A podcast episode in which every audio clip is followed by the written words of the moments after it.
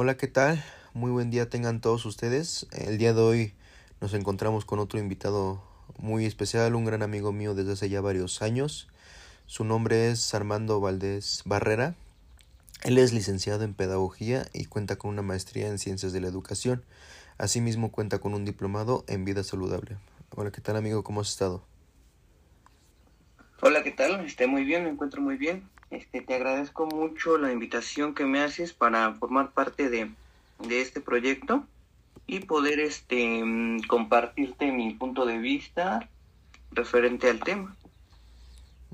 No, al contrario, amigo, yo sé que eh, ha estado muy ocupado estos últimos días con respecto al cierre del ciclo escolar, este, distintos temas que hemos estado hablando que se nos juntó el trabajo tanto a nivel personal como también a nivel profesional. Entonces, pues es grato saber que sí me hayas dado este pequeño pero significativo tiempo.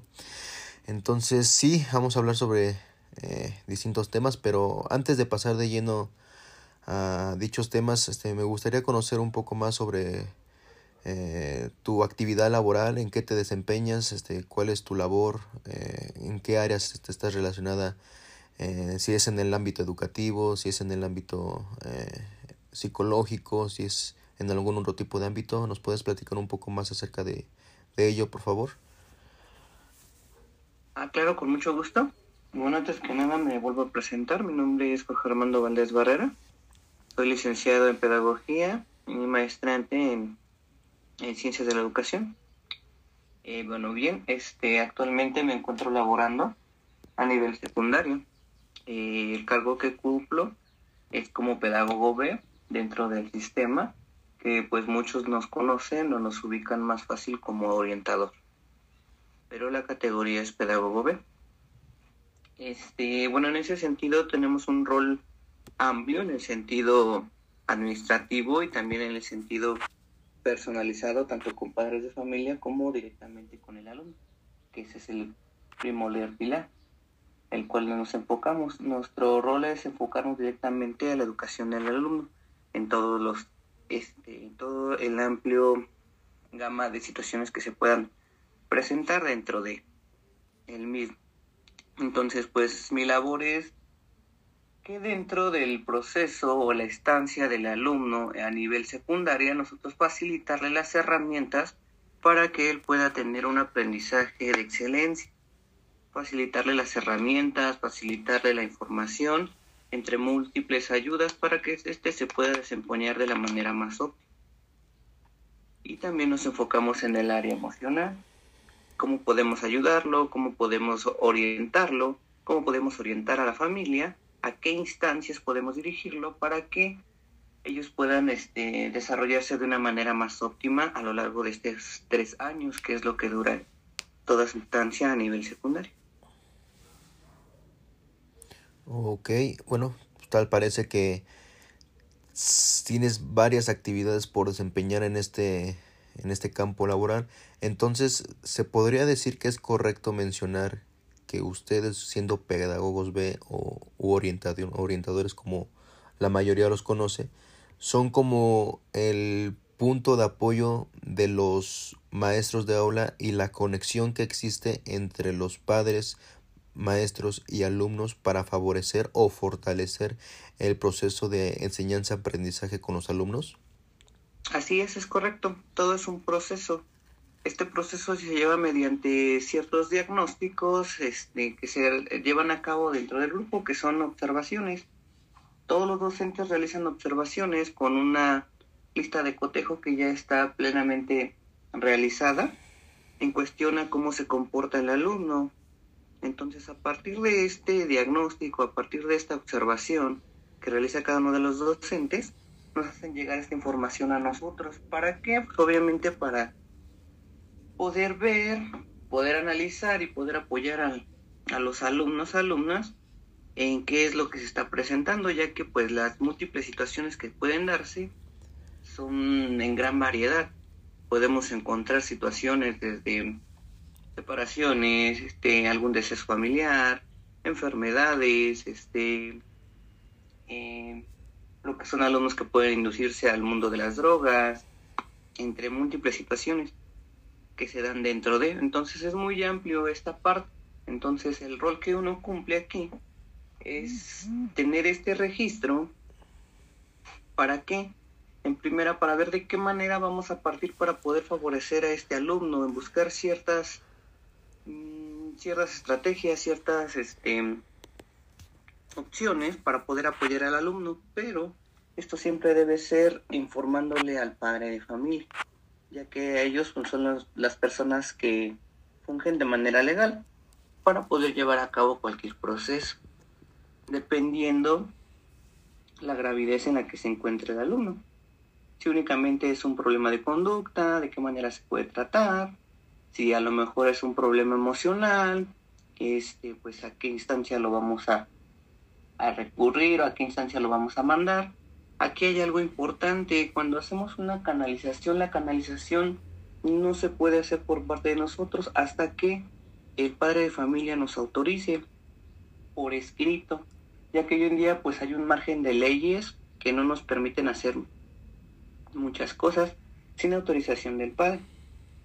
Entonces, hasta que el padre nos pide esta canalización, se hace una canalización por parte de la escuela en donde se van a manifestar todas aquellas conductas no regulares del alumno que se están manifestando dentro del aula. Entonces, esto se manifiesta, se canaliza ya sea directamente a un DIP o a la donde el, padre de familia lo quiera ir a, a, obtener una consulta en ese sentido, ya sea un DIP, ya sea un CAM, ya sea un centro de atención o algún lugar en particular. Entonces, esto es lo que único que se hace por parte de la escuela, una canalización para que ellos se dirijan a cierta institución o cierta instancia, para que nos ellos nos manden ciertas este, actividades para favorecer el aprendizaje del alumno, que eso es en lo que nos enfocamos nosotros. Ya sea que el psicólogo, ejemplo, nos mande, no, pues que el alumno debe de estar este, con actividades no muy sobrecargadas de trabajo, que no se encuentre cerca de la ventana, que esté más este, cerca del docente para que sienta una figura de autoridad, que X, X situación. Entonces ellos nos dan las, las sugerencias y nosotros las acatamos. ¿De qué manera? Pues a través de una adecuación curricular. La adecuación curricular no se puede hacer para todo el grupo si no es de manera individual. Aquí ya la educación curricular pues surgen otros ciertos tipos de estrategias por parte de los docentes. En, en este caso me surgen este dos dudas en específico. La primera es, ustedes siendo pedagogos B, ¿tienen la facultad o tienen la capacidad para que durante este proceso de evaluación y de diagnóstico, ustedes aprueben ustedes realicen distintos tipos de pruebas, ya sea pruebas educativas, este, pruebas psicológicas, para analizar la capacidad que tenga el alumno en cuanto a su rendimiento académico o esto simplemente se relaciona o se trabaja en conjunto con el psicólogo cabecera de la institución. Exactamente, hay instituciones que sí cuentan con el psicólogo, el psicólogo lo tiene que hacer nosotros no tenemos la facultad de aplicarlas porque no tenemos ese perfil. Este, si yo me, me tuviera el atrevimiento, a lo mejor pues tengo el conocimiento de ciertas pruebas, pero no es mi, digamos, prácticamente no es mi perfil, yo no puedo aplicarlo, yo no puedo dar un diagnóstico, posiblemente pudiese aplicarlo, pero no puedo yo ejercer un juicio en decir el alumno muestra esto, entonces vamos a... No, ¿por qué me metería yo en un problema legal muy fuerte? Entonces nosotros únicamente podemos dar la observación de, ya que somos las personas que estamos en contacto directo con el alumno. En decir el alumno muestra un tipo de conducta no adecuado, ya que su manera de dirigirse a sus compañeros es muy agresiva, inclusive hacia el docente. El alumno se muestra muy distante y todo la tipo en cuestión a lo conductual. ¿Cómo se está manifestando en cuestión a la conducta? A lo mejor este todos los días llega este pues muy, digamos, muy triste, este, todo el tiempo está aislado de sus compañeros, muestra que ha bajado su rendimiento académico a partir de tal fecha, este, no viene comúnmente a la escuela, todo este tipo de aspectos sí podemos informarlos, pero quien nos va a dar el diagnóstico y las sugerencias de cómo trabajar con el alumno es el especialista, es en este caso pues el psicólogo. Sí, exacto. Bueno, en este caso lo, lo pregunto porque en anterioridad sí me he encontrado con algunos compañeros docentes en que realizan eh, individualmente estas pruebas y estos test eh, de índole psicológico, el cual pues obviamente como tú lo mencionas es un problema ya más legal. Entonces, en este caso, ¿tu institución cuenta con algún psicólogo de cabecera o es este ustedes carecen de este de este personal? Pues sí, sí carecemos de este personal, sí tenemos este algunos compañeros que obviamente tienen el perfil, pero aún así no es el ¿cómo te puedo explicar? No, sí carecemos de este personal, no lo tenemos, únicamente pues nosotros los canalizamos hasta cierta instancia. Los podemos mandar al, a LIB, a lo mejor a USAER, o tenemos ahí algunos números de personas que se dedican a, pues que dan atención psicológica de manera privada, pero pues obviamente el padre de familia decide a qué instancia llevarlo. Pero sí carecemos de. En la escuela sí hay quienes tienen ese perfil, pero como el puesto que cubren es un cierto, un cierto puesto, pues ellos no realizan esta actividad ya que está fuera de sus actividades en ese sentido. Entonces nosotros únicamente cumplimos con el protocolo marcado, ya que no podemos ir más allá de, por cuestiones legales. A veces puede ser un poco, como lo puede ser humano, en el sentido de que, bueno, pues tengo el perfil, puedo hacerlo, trato de hacerlo, pero es como un arma de doble filo, ya que pues puede haber papás que te lo agradezcan o puede haber papás que digan, ¿y usted por qué lo hizo? usted porque lo está realizando, si usted es maestro frente a grupo, no es psicólogo. Entonces a lo mejor pues desconocen la formación académica de ciertos docentes y puede pues mermar hasta cierto punto en la situación pues laboral personal de cada uno de los docentes. Entonces pues ellos evitan ir más allá por, por protección misma, por no generar un conflicto legal hasta cierto punto. Porque pues el papá nos puede decir, bueno, usted es el orientador, ¿en dónde o por qué tiene la facultad de decir que mi hijo tiene tal situación? Entonces, pues, así ha dado situaciones, incluso con algunos otros maestros que han estudiado la licenciatura en psicología, pues ellos se quedan de que, pues, bueno, es el maestro de...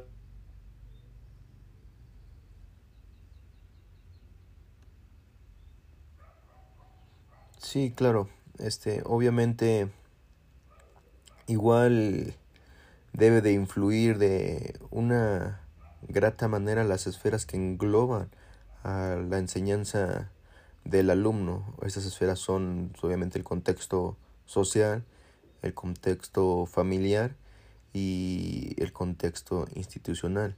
Entonces, este me parece muy interesante todo lo que has venido englobando en esta plática porque pues tal como lo mencionas, es un proceso en el cual ustedes siendo orientadores o pedagogos ve deben de cumplir con esta con este acercamiento o este, este, esta conexión entre las esferas que mencioné hace un momento para que se, se viera ese, esa unión y ese apoyo por parte de todos los, todo el personal administrativo que conforma la institución.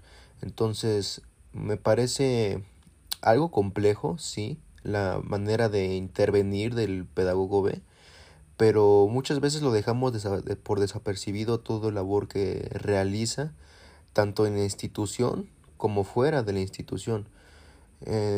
Tú muy bien sabrás, eh, Armando, que muchas veces catalogan al maestro como un todólogo. Al decir un todólogo se encarga tanto de la educación como tal del alumno, como también de la enseñanza. Estarás de acuerdo que son dos términos muy mm, algo diferentes, aunque sí se relacionan, pero en sí son diferentes. Entonces, en este, en este aspecto, creo que es fundamental combinar estos saberes y estas formas de intervención para mejorar el rendimiento académico del alumno.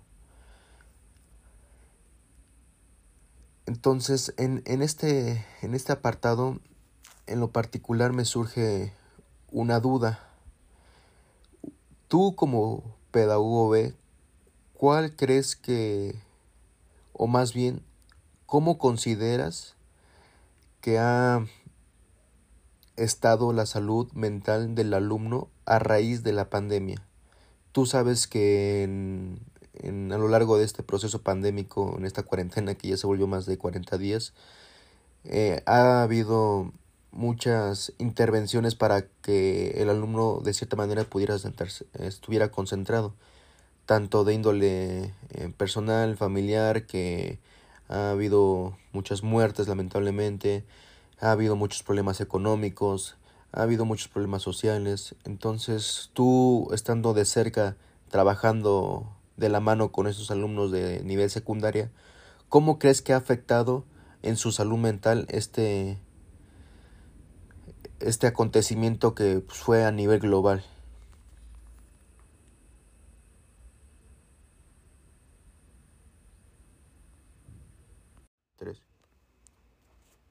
Ok, este, mira, en cuestión a la salud mental de los alumnos. Y antes que nada, pues yo voy a partir desde mi contexto. No puedo generalizarlo ni globalizarlo, ya que dependiendo del contexto en el donde yo me encuentro, donde cualquier otra persona que se dedica a la educación se encuentre, pues va a cambiar bastante. Este, pues yo como te lo mencioné, trabajo en Tultepec, es una zona pues no está muy urbanizada, la mayoría se dedica a la fabricación del cohete, es tu principal fuente económica de ingreso. Entonces, sí ha repercutido bastante en cuestión a la salud mental, ya que esto es un sentido, en el sentido es muy multifactorial no es un único factor el cual está amedrentando la salud mental de los alumnos, alumnas en este sentido. Entonces, uno puede ser la situación social en que pues el ser humano es sociable por naturaleza, entonces el que tú le rompas este vínculo de que socialice con sus iguales, en este caso entre adolescentes, pues sí se ven afectados en ese sentido.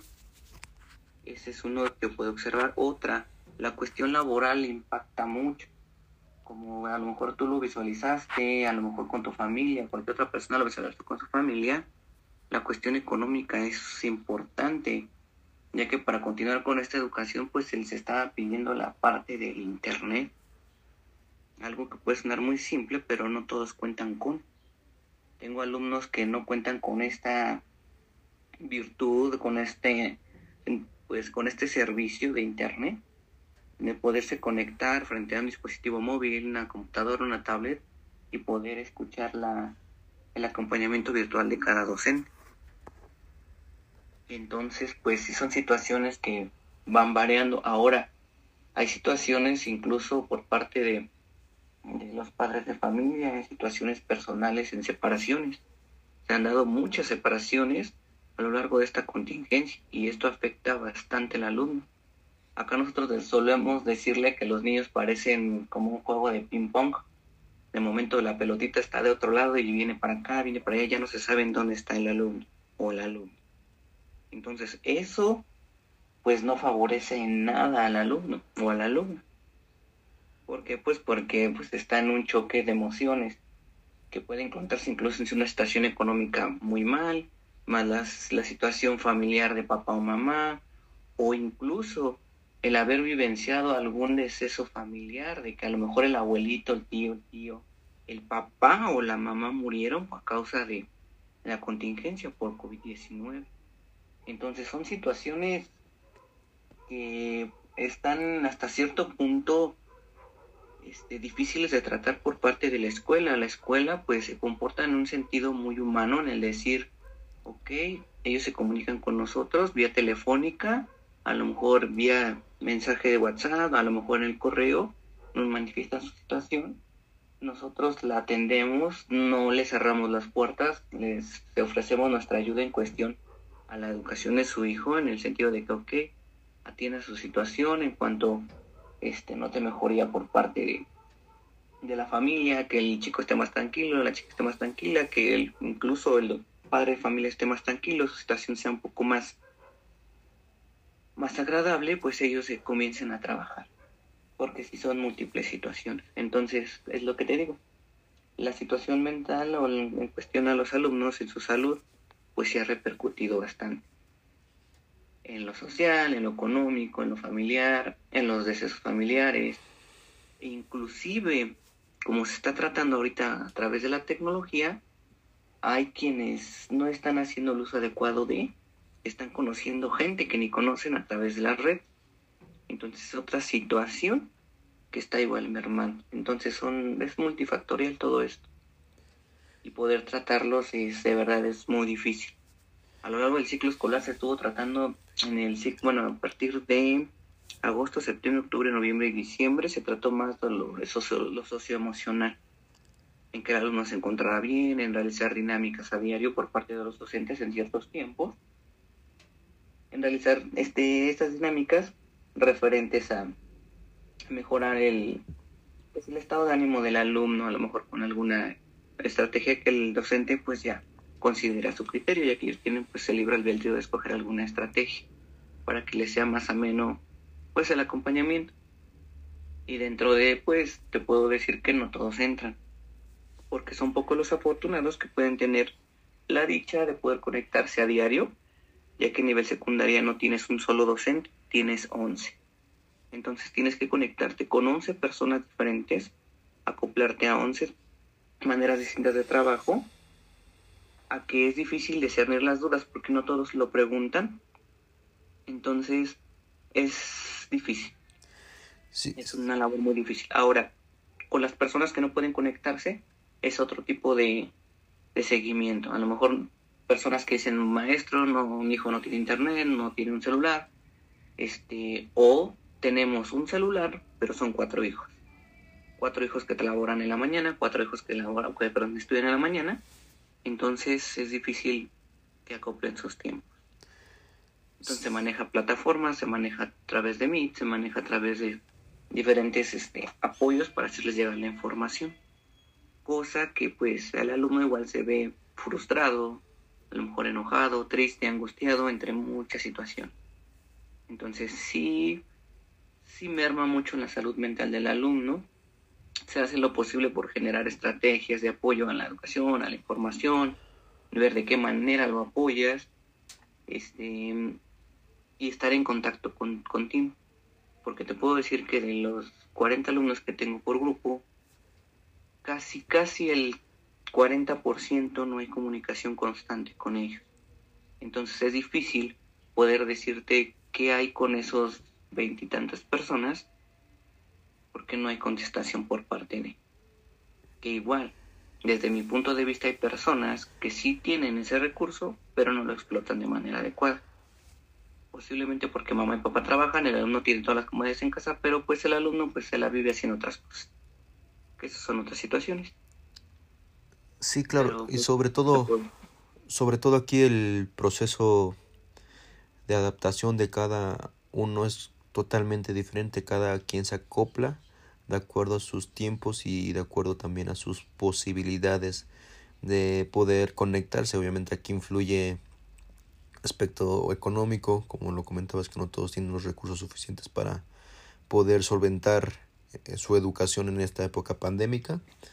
Pero pues como decía el autor Darwin, eh, el ser humano es el único ser vivo capaz de adecuarse a cualquier situación.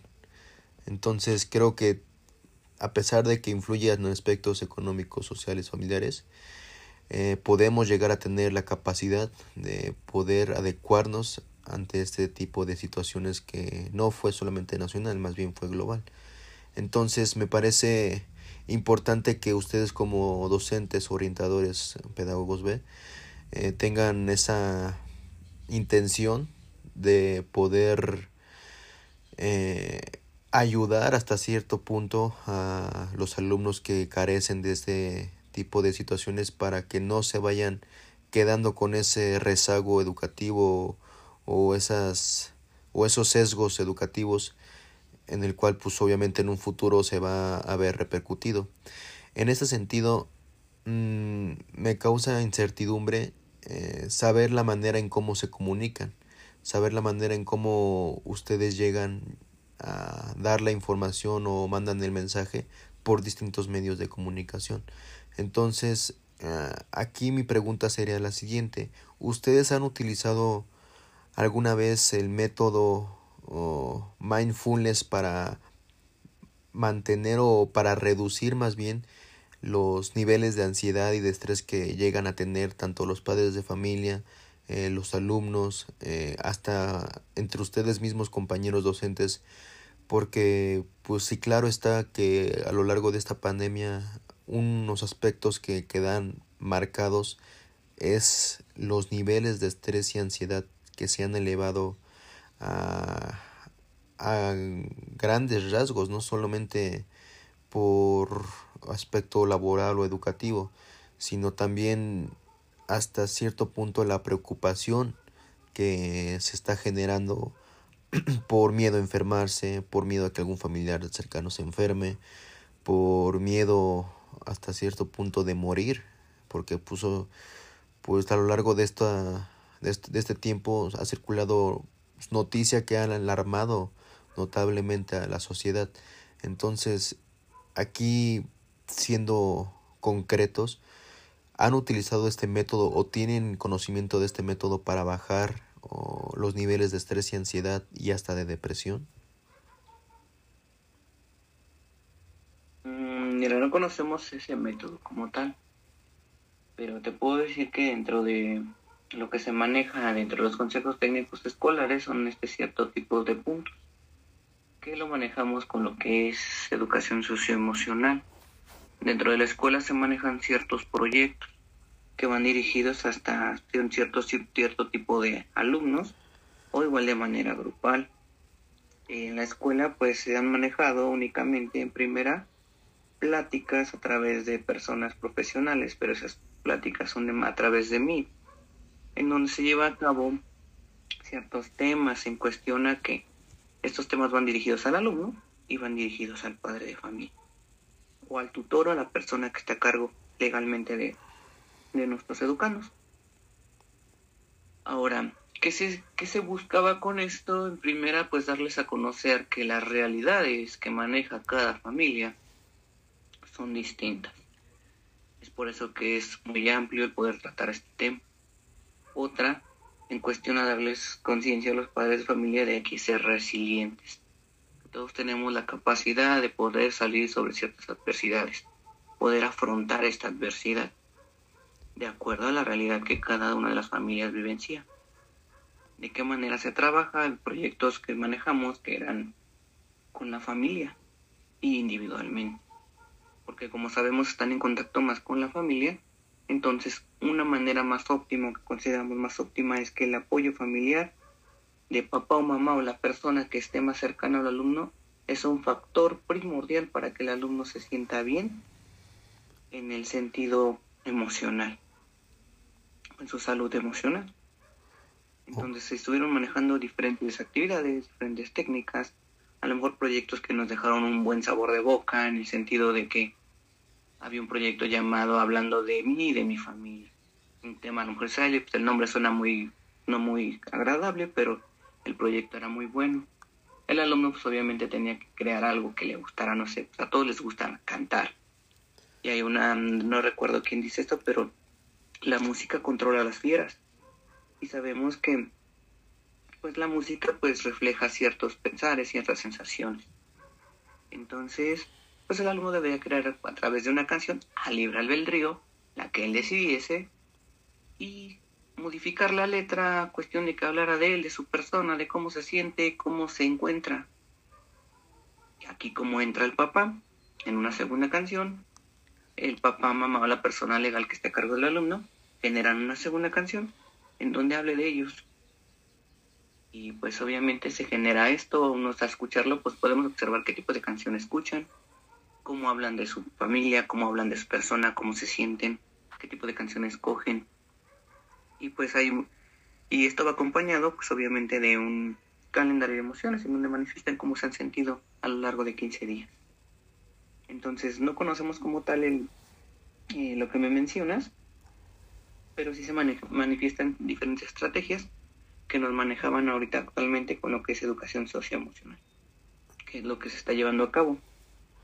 Ok, bueno, me alegra que ustedes como institución, como docentes, propongan o ofrezcan alternativas para tratar igual estos temas, no solamente enfocarse en el aprendizaje o en el conocimiento meramente teórico, sino también enfocarse en la inteligencia emocional y en cuanto a la inteligencia emocional viene de manera implícita el manejo de emociones que causen estrés, ansiedad y obviamente depresión.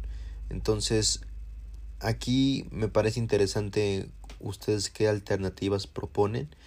Eh, me llamó mucho la atención eh, la parte de cantar eh, cualquier tipo de canciones, pero en donde ustedes modifiquen la canción de acuerdo a, a cómo se sientan. Yo creo que es un aspecto sí importante y notable a rescatar de cómo lo estén manejando. Aunado a ello, con respecto al manejo de estrés y ansiedad específicamente de ustedes docentes, tengo entendido que durante los consejos técnicos escolares realizan eh, distintas pausas activas para eh, poder tener ese ese momento de reflexión, ese momento de descanso y poder seguir eh, dialogando acerca de distintos temas de índole educativo. Entonces aquí la pregunta sería específicamente para, para ustedes docentes, ¿cómo manejan el manejo de estrés y ansiedad? ¿Tienen algún apoyo por parte de, de su institución o ustedes de manera particular eh, tienen que buscar apoyo por otra parte o cómo lo manejan? Mira, este, tu pregunta incluso en un consejo técnico se manejó en el cómo nos sentimos durante esta contingencia. Las respuestas fueron múltiples, lo que te decía, la realidad de cada persona es diferente. Entonces, ¿cómo se sienten? Este, la mayoría pues asustado, te lo puedo decir porque dentro del contexto que me encuentro, en la escuela donde me encuentro, que es TESTIC número 53, Tultepec, turno vespertino, la mayoría de mis compañeros pues asustados. ¿Por qué? Porque la mayoría cuando inició esta contingencia pues son mayores de edad. Este, pues yo no digo que no esté propenso, ¿no? Obviamente también me surge el miedo, ¿no? A poder contagiarme y pues muchos concordaban con, con la mayoría de que pues pedían que fueran cosas de manera presencial, a pesar de ver lo que se, se estaban dando, las situaciones que se daban, pero al menos pues yo también podría decir eso. Yo, yo como persona, pues apoyo, trato de hacer mi labor como mejor se pueda, pero pues también me siento angustiado, preocupado, porque al yo salir de casa, pues, puedo contagiar a los míos. Al yo ir a buscar a ciertos alumnos, por ejemplo, a nosotros nuevos nos piden hacer visitas domiciliarias. Al yo dirigirme a cierto lugar, yo no sé si en ese lugar en donde vive el alumno, pues sea muy tranquilo, el índice de delincuencia no sea tranquilo, o yo ir y pues que mi salud corra riesgo y a lo mejor no me contagio, pero pues contagio a los míos en casa. O, compañeros que ya sus familiares han muerto, sus esposos, esposas, hijos. Entonces es difícil, porque pues obviamente si uno no está contento, no está feliz, pues tu trabajo también decae. Pero también depende mucho del líder que esté en la escuela, al menos nuestro directivo nos apoya en ese sentido. Es muy este humano, es muy humana, pues una directora, comprende las diversas situaciones y trata de ayudarnos en ese sentido. Entonces, sí se maneja mucho estrés, sí se maneja mucha presión. ¿Por qué? Tanto de nuestras autoridades educativas como en casa. Porque a lo mejor nuestra jornada laboral es de 2 de la tarde a 9 de la noche, pero ahora se convierte en una jornada de 24 horas, en donde los, mm, los este, padres de familia o alumnos te, te mandan mensaje en la mañana, en la tarde, en la noche, en la madrugada, y te quedas ahí, pues mm, ya no se respetan mucho los tiempos, aunque planteas bien los tiempos, pero de momento son alumnos que jamás se conectan en tres meses, no saben de nada en mucho tiempo, y se, y se contacta contigo en la madrugada. Y como por como por protocolo, porque la, la, la, supervisión se exige la evidencia de qué está pasando con ese alumno, te ves hasta en la necesidad de dejar a tu familia un poco de lado y contestarle a ese alumno, porque te, te urge la información de. Y ahora, con la cuestión socioemocional, ¿es un aspecto importante? Sí. Es un aspecto que va a involucrar en todo, porque es parteaguas para que si el alumno se encuentra bien, va a aprender bien. Si el alumno no se encuentra bien, pues su aprendizaje no va a ser de la mejor manera. Puede y haya quien pueda controlar esta situación muy bien de que de un desastre familiar en la escuela puede estar totalmente sólido y continuar. Hay casos, pero no en la mayoría. Porque pues, el alumno sigue en formación, sigue en constante cambio emocional y sabemos que eh, a nivel secundario en la adolescencia el alumno muestra cambios emocionales radicales. Puede estar contentísimo ahorita, en media hora ya está que, que nadie lo mire, que nadie le diga nada y en su mundo. Entonces es difícil. Sí, claro, obviamente. Todo esto nos sentimos preocupados, es mucho estrés, es mucho papeleo que te exigen cuando no hay mucha información por parte de preocupación tanto por que puedas contagiar a alguien de la familia, este, preocupación porque ha habido muertes por parte de mis compañeros, es triste saberlo. Entonces, si se manejan estrategias, tratamos de hacer a lo mejor una pequeña pausa activa, el que el maestro o maestra pueda eh, expresarse a lo mejor a través de una pantalla, pues se desahogan compañeros que han llorado frente a la pantalla, mm, dándonos a conocer su situación, pues a lo mejor es una manera de desahogo, pero no como de manera presencial puede haber que a lo mejor si tienes una situación, pues viene esta parte moral de a lo mejor un pequeño abrazo, cosa que ya no se puede, de saber que está a un lado tuyo y no, pues échale ganas, compañero, compañera, todo va a salir bien aquí estamos. Cosa que no se puede hoy en día. ¿Por qué? Porque a lo mejor si alguien de esa familia murió de COVID, la gente no va. ¿Por qué? Porque dice, bueno, sé que pues, es mi super amigo, incluso hasta mi hermano. Pero si voy, yo ya tengo una familia, entonces si regreso y contagio a mi familia, no solo va a ser mi hermano, va a ser toda mi familia. Entonces es difícil tratar de modular este tipo de situaciones, sino tratar de hacer lo mejor posible el trabajo tratar de tener un equilibrio entre la casa y el hogar, porque yo podría ver de mi manera, pues a lo mejor soy soltero, no tengo, pues a lo mejor que ver por mis hijos, a lo mejor por una pareja, pero pues tengo mis padres. Y pues la situación de cada uno de los docentes, de los, de los maestros, maestras, pues es distinta. Y pues es difícil, la verdad. Ya que pues a lo mejor hacer una actividad en la pantalla, pues a lo mejor nos reímos. Se te van las cinco o seis horas. Pero de ahí en adelante, ¿qué sucede? De ahí en adelante yo no sé si mi compañero maestra, alguien más se enfermó, porque no todos te van a decir que tienen un familiar enfermo. No todos te van a pedir ayuda. Entonces es difícil. Inclusive cuando nos piden dar a conocer si algún alumno, alumna o familiar tiene COVID. Padres de familia que no te lo van a decir, porque incluso es algo emocional, algo mental en donde ya la sociedad te, pues, te va marginando. No, tiene COVID, no hay que ir para allá y en lugar de a lo mejor brindarte un apoyo, pues te alejas. Lo mismo pasa con nosotros como docentes. Sí, claro. Y es bueno, y es precisamente por eso en ese sentido que nosotros, bueno, un servidor y mis compañeros de la licenciatura en psicología estamos promoviendo la actividad y el uso constante de la práctica del mindfulness. Entonces, ¿qué es el mindfulness? Es una herramienta eh, que sirve para bajar los niveles de estrés y ansiedad a través de técnicas de respiración y relajación. Asimismo, en esta práctica lo que se busca es hacernos conscientes de lo que estamos viviendo en el momento presente, ya que tal como tú mencionas, muchos, o más bien la mayoría de las personas, estamos preocupados por lo que va a pasar en un futuro que más, más que más preocupados por lo que va a pasar en un futuro que lo que está pasando en el momento presente.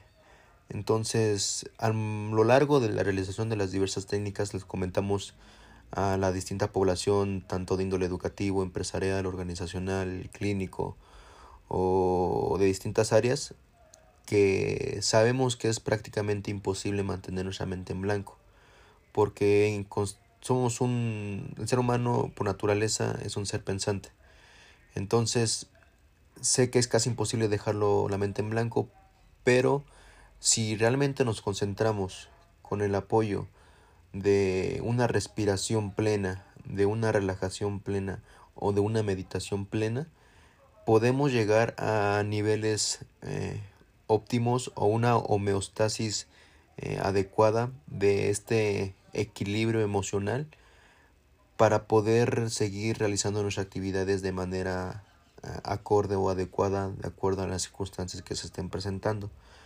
¿Por qué ofrecemos este servicio? Porque de acuerdo a las distintas eh, estancias que hemos visitado nos hemos dado cuenta que casi el 90% de la población, de acuerdo a cada zona, presenta algún tipo de estrés, algún tipo de ansiedad y hasta cierto punto eh, depresión. Entonces, este, nosotros lo que estamos ofreciendo es esta alternativa, así como ustedes ofrecieron estas alternativas a través del canto, de conferencias, de, de llamadas, de, de presentaciones en vía Meet, nosotros lo ofrecemos de esta manera para fomentar y quitar ese estereotipo o esa mala impresión que se tiene hacia la psicología. Mm, muchas personas aún tienen el concepto de que ir al psicólogo es para locos. Muchas personas tienen un concepto que ir al psicólogo es de que prácticamente es para posteriormente canalizarlos al psiquiatra. Y yo creo que poco a poco debemos de estar quitando esos estereotipos, esas malas impresiones que se tienen hacia la psicología porque en lo particular considero que las personas que van al psicólogo son las personas que se preocupan tanto de su salud mental como también de su salud física, ya que ambas se complementan. Muchas veces somatizamos eh, de lo mental a lo físico con dolores de cabeza, eh, dolor de estómago. Muchas veces no nos podemos desenvolver de buena manera ya que nos somatizamos con nerviosismo en las manos, eh, tic nerviosos en los ojos, nos llega a temblar las piernas. Entonces, si no sabemos manejar de buena manera estos aspectos, muy difícilmente vamos a tener un rendimiento óptimo en cualquier área en lo que nos desempeñemos. Entonces, en, este, en esta parte, mi pregunta sería la siguiente. Ustedes, partiendo específicamente en su contexto, si no me equivoco, podríamos llamarlo contexto urbano marginado o urbano semirural, ¿cómo ven a la salud, bueno, más bien, cómo ven al psicólogo o cómo lo toman en cuenta, cómo lo, lo representan, cuál es su forma simbólica de, de ver el asistir o no al psicólogo, se, aún existe esa cultura dañina de manchar al psicólogo o más, de manera más general, ustedes cómo lo vivencian. Ok, mira, en cuestión a, al apoyo psicológico, pues nosotros lo vemos como un apoyo, ya que cada uno de nosotros pues cumple una, una función importante dentro de la ocasión, tanto del aula como los pedagogos, director, su director, asimismo el psicólogo. Entonces, en cuestión interna de la escuela, pues no marginamos jamás al, al psicólogo, ya que es un pues un, un apoyo que nosotros este, podemos encontrar, ya que ellos pues, nos realizan las, las recomendaciones, nos pueden dar el diagnóstico en ese sentido, en poder este, realizar la adecuación o este, realizar lo que el psicólogo nos está proponiendo. Y nosotros mandarle el diagnóstico de la mejoría, ¿no? Que, que, se ha notado de cambio, que no, y que sí. Entonces, para nosotros es importante el apoyo de psicológico que exista dentro de las escuelas. No contamos con, pero pues sí es primordial. En cuestión a los padres de familia, pues sí puede ser este, de momento, pues no quieran los padres de familia, este, a pesar de que puedan ver la situación que se está presentando, pues ellos son quien delegan si lo llevan o no lo llevan. No podemos nosotros obligarlos si hay quienes nos dicen sí, sí lo vamos a, llevar a, nuestro hijo al psicólogo, porque pues hemos estado notando ciertos este, cambios de conducta que no notábamos y lo llevan. Hay quienes dicen sí, sí, sí, pero jamás acuden. Si hay personas que nos dicen no, pues es que para qué y, y se me hacía, yo pensé que ya no iba a escuchar ese tipo de comentarios, no, yo para qué, yo le voy a, llegando a casa le voy a meter unos buenos golpes y que entienda bueno, pues son situaciones que pues nosotros no podemos ir más allá de más que dar las sugerencias, tenerlo por escrito, tener el registro, por si llega a presentar una situación pues la escuela ya hizo lo pertinente en ese sentido. Entonces tratamos de darles a conocer las diferentes instancias donde se encuentran los diferentes especialistas que nos pueden ayudar a, a esto. Incluso se les habla sobre la importancia de la salud mental. Se les ha mencionado que la salud mental incluye el bienestar emocional, psicológico y social, que afecta la forma en que pensamos, sentimos, actuamos cuando nos enfrentamos a la vida. También ayuda a determinar cómo manejamos el estrés, nos, relajamos, nos relacionamos con los demás o tomamos decisiones. Entonces, pues la salud mental es importante en todas las etapas de la vida, desde la niñez, la adolescencia, hasta la adultez, incluso la vejez. Pero eso se debe empezar a trabajar desde pequeñito, de tener una cultura.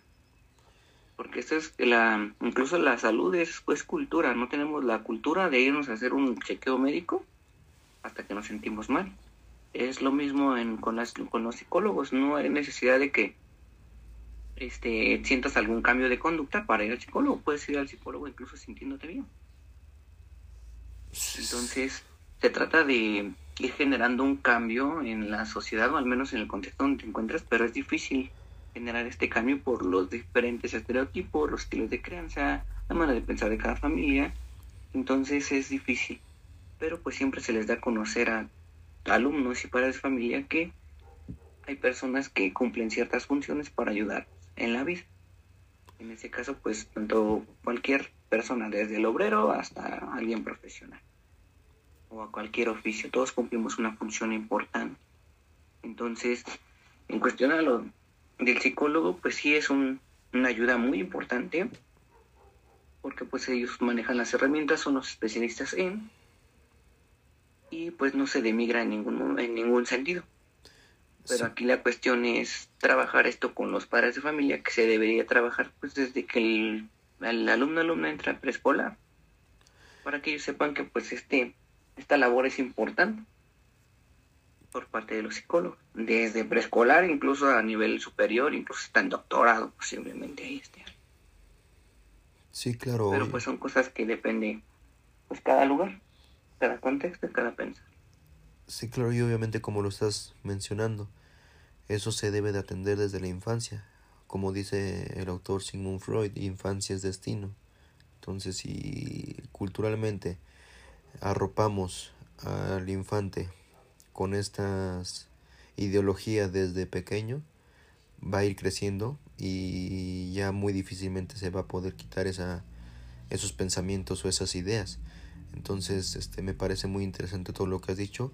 Ya estamos llegando a la parte final de este pequeño pero significativo podcast. en lo particular me, me llamó mucho la atención cómo manejas estos temas, cómo se está vivenciando en, en tu contexto en específico. Y... ¿Me escuchas? Sí, sí, claro, sí, sí te estoy escuchando. Sí, claro, obviamente es, es muy importante tomar en cuenta esto. Eh, lo mencionabas hace un momento. Mm, la infancia es fundamental en cuestión a, a cómo, cómo lo cómo lo vivencia o cómo lo asimila, cómo lo acepta el infante. Te comentaba hace un momento, el autor Sigmund Freud lo mencionaba, infancia es destino. Entonces muy difícilmente se le va a quitar al infante si desde pequeño eh, le ponemos esa, esas ideologías para que pueda afrontar esta, estas situaciones. Y bueno, este, ya estamos llegando a la parte final de este podcast. En lo particular me siguió mucho estas, estas nuevas ideas que adquirí o que generé más bien con, tu apoyo acerca de la educación a nivel secundaria. Muchas cosas no tenía conocimiento. Em, me abriste un panorama más general de cómo puede llegarse a hacer la intervención psicológica desde el nivel secundaria y pues no, pues no me queda más que agradecerte tu tiempo, tu disponibilidad. Em, no sé si quieras comentar algo en específico, Armando, sobre ¿qué, ¿qué te pareció este podcast? Este, ¿Cómo lo asimilas? ¿Cuál es tu respuesta hacia ello? Este, pues se me hace muy bueno el, lo que nos mencionabas, proponen. Es algo muy bueno. Ya había escuchado hablar un poco de ello, a lo mejor con un nombre distinto, pero pues sí, sí es favorable. No puedo decir que sea a lo mejor algo que funcione al 100%, pero sí puede ayudar a la mayoría, porque se necesita compromiso, ¿no? Entonces, este, pues son, para mí todas las técnicas son muy buenas, nada más hay que saber en dónde se debe aplicarlos, en dónde no, y sobre todo ver que hay un progreso, una constancia en la aplicación de que si no hay este como que esta constancia, este registro, el involucramiento, el que alguien esté ahí presente, pues no se da de la manera mayor. Entonces se pierde. Así es un proyecto muy jugoso, muy bueno, muy favorable, pero pues si no hay un seguimiento, no hay un compromiso tanto por la persona que lo está creando como por las personas que se están aplicando, pues a lo mejor pues el, el objetivo no se cumple. Pero pues sí, ese es algo muy bueno. Te agradezco mucho este, que me hayas invitado, la información que me das.